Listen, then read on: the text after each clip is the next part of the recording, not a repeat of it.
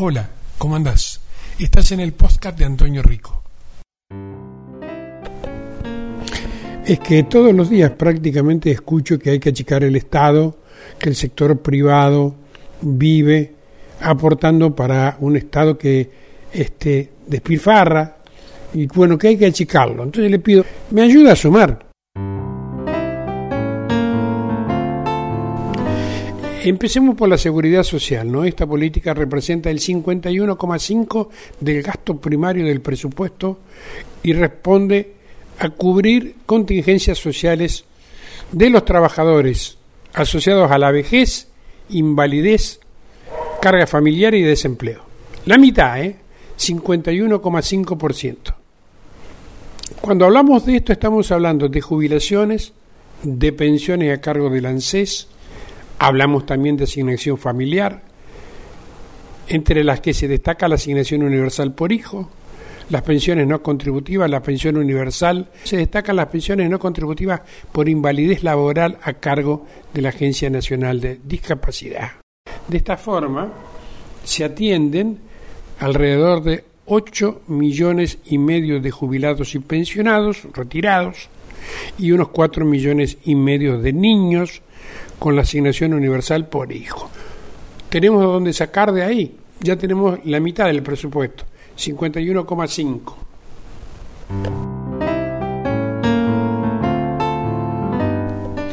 Pasemos a ver la parte de energía, donde prácticamente un 9% del presupuesto, y ya con esto llegamos al 60%, entre jubilaciones y energía, llegamos al 60%, se utiliza para fomentar la producción de gas, aprovechar los recursos energéticos y mineros. También se subsidia a 2,4 millones de hogares de bajos recursos sin servicio de gas de red, el programa Hogar. Este, y es para que tengamos la luz, o sea, para que usted toque una tecla y se prenda la luz en su casa o se prenda la energía en una empresa. ya nos gastamos el 60% del presupuesto. Vamos a gastar, lo invito, un y medio más. ¿Y en qué lo vamos a gastar? En educación, que es lo que se aplica del presupuesto de donde se brinda asistencia financiera a universidades nacionales, impactando en 1,7 millones de alumnos. Se lo repito, 1,7 millones de alumnos universitarios existen en la Argentina y ahí no se fija si es un alumno este, de, que viene de una clase obrera, si es primera generación de, de universitarios, o si es, el sos, si es, perdón, o si es el hijo de un eh, adinerado, una persona adinerada, un empresario que seguramente concurre a universidades como la UBA, la UNL, la, Universidad Nacional de Rosario, de Entre Ríos, o sea, un millón setecientos mil alumnos universitarios. Y también se le da cobertura con el programa Progresar este, a casi un millón de estudiantes. Eh, eh, de la, del presupuesto de educación este, se llevan adelante obras de construcción y ampliación, refacción de, aulas, de jardines de infantes, etcétera. Bueno, y nos toca un tema delicado, complicado, por lo menos que, que, lleva un debate, ¿no? Y es que gastamos, fíjese el número, ¿eh? es el más chiquito por ahora, el 3,9 en desarrollo social. Y este desarrollo social que habla de Programa Nacional de Inclusión Socioproductiva, eh, desarrollo local, potenciar trabajo. Eh, normalmente uno eh, escucha que se gasta este dinero y que debería haber una, una suerte de contraprestación, ¿no?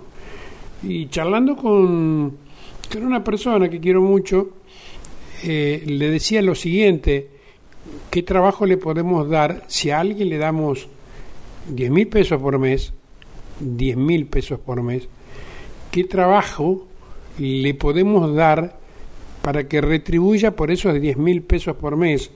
o sea, 500 pesos por día. ¿Cuántas horas tiene que trabajar por 500 pesos por día? De pronto lo que se hace es me parece que esto se invierte, es hay mucha gente que trabaja dentro de la informalidad y lo que aparece dentro del desarrollo social es como ayudo para que ese albañil que gana 1.500 pesos por día, o sea, trabajando 20 días de lunes a viernes, este, de 7 a 3 de la tarde, eh, junta 30.000 pesos, como de pronto el Estado le da 10.000 pesos más y a lo mejor alguna asignación para que pueda comer. Este, no es que la gente por ahí dicen hace tres generaciones que no trabaja. Yo la verdad que no me cuesta muchísimo encontrar una familia donde existan tres generaciones que no trabajen. Que me diga que hay tres generaciones que reciben de la caja PAN de Alfonsín y que reciben algún beneficio del Estado, estamos de acuerdo. Pero tres generaciones que no trabajan, la verdad, a mí me cuesta mucho.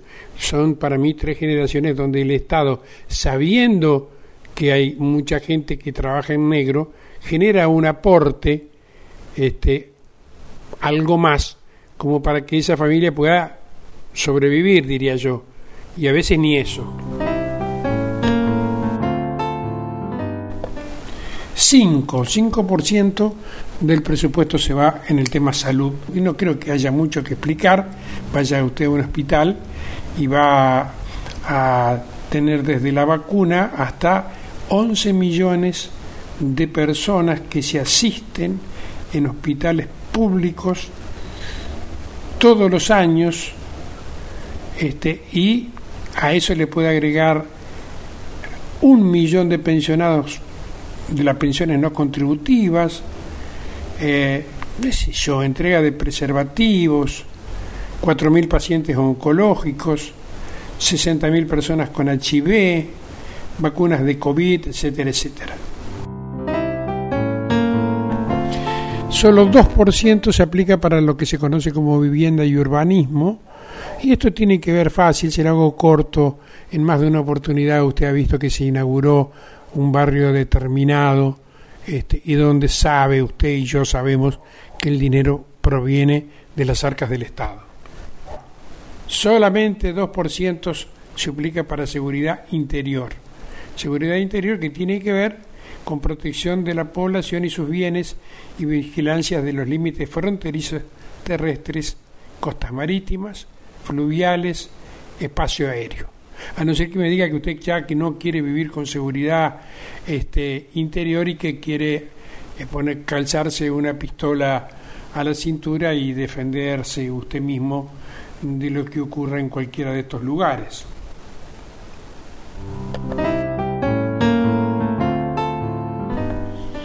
Otro 2% también, súmele, para lo que se conoce como agua potable y, este, y alcantarillado.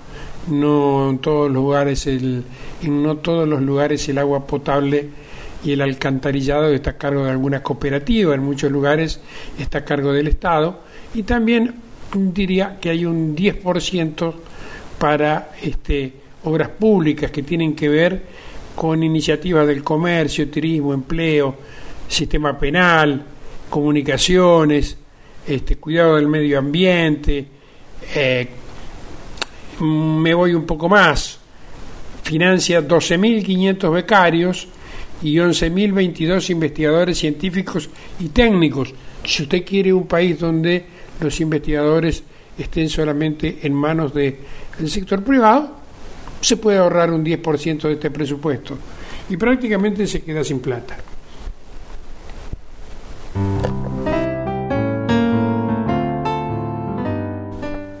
Finalmente, y medio como para terminar, debo reconocer que la masa salarial de todos los empleados públicos sumados, los nacionales, los provinciales, los municipales, eh, rondan entre un 10 y un 12% del Producto Bruto Interno, del PBI.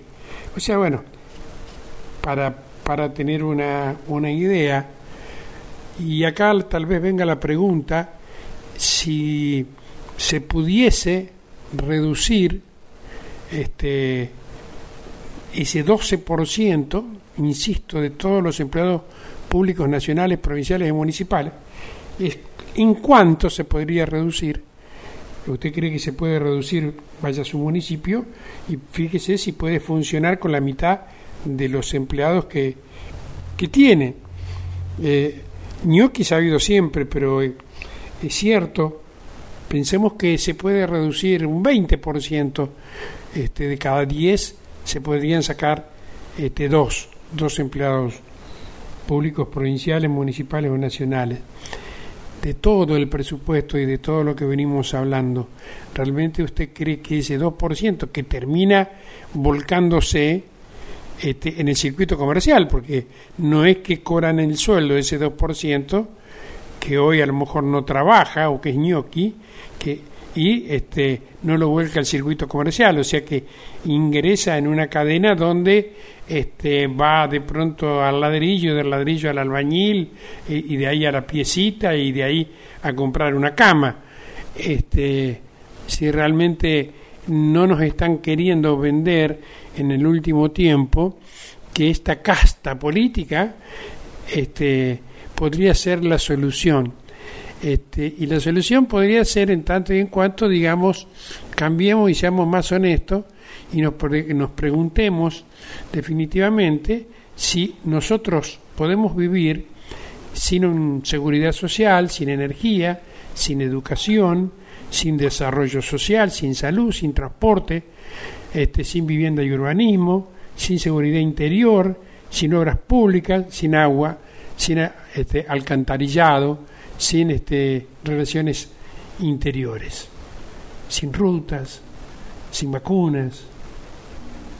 ¿Se anima a ese estado que nos proponen? Yo la verdad que no. Yo la verdad que no. Este, no quiero que le toquen un peso a un jubilado, quiero poder entrar en un hospital y que me pongan una buscapina o, o este o un eh, o una vacuna, quiero que mis hija, mi hija siga estudiando en la universidad pública, este, que la policía la pueda llamar al 911 y que me dé respuesta según el lugar. Bueno, me, gusta ver los barrios que, que, se inauguran, este, necesito tener rutas para donde moverme, eh, eh, es necesario el agua potable y las cloacas. ¿Se entiende? No nos están queriendo este, por el fracaso, por el fracaso de gestiones y que debemos reconocer eh, que por ahí hay incapacidad y que por ahí hay malversación y que hay choreo y que yo no lo niego en ningún momento, pero este y que hoy por la inflación vivimos este mal, eh, nos cuesta nos cuesta alimentarlo, nos cuesta, pero ¿qué nos proponen del otro lado? A mí si me quieren proponer este que todo este nuevo discurso me desanime, me ponga de capa caída, como se dice vulgarmente, este, conmigo no lo van a lograr.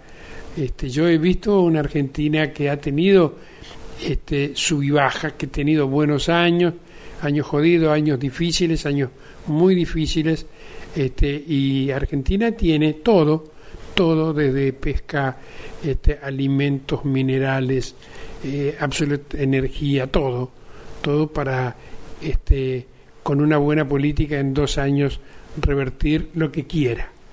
Eh, no me van a convencer. Eh, podrán estar en la televisión desde las 7 de la mañana hasta las 12 de la noche diciéndome este, que yo puedo vivir sin salud pública, sin educación pública, sin seguridad pública, sin camino, sin agua potable, no me van a convencer. Hasta acá llego. Chao.